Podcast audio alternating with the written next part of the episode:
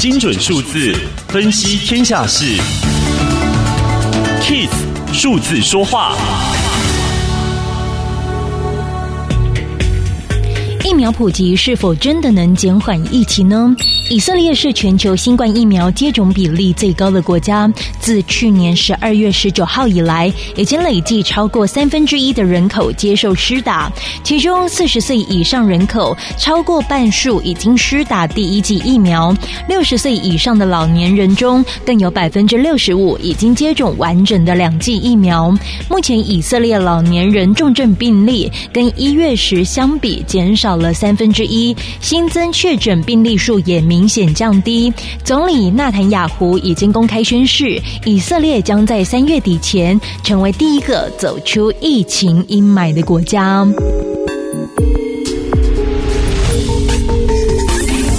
以上资讯由天下杂志提供，Kiss Radio 与您一起用数字掌握天下事。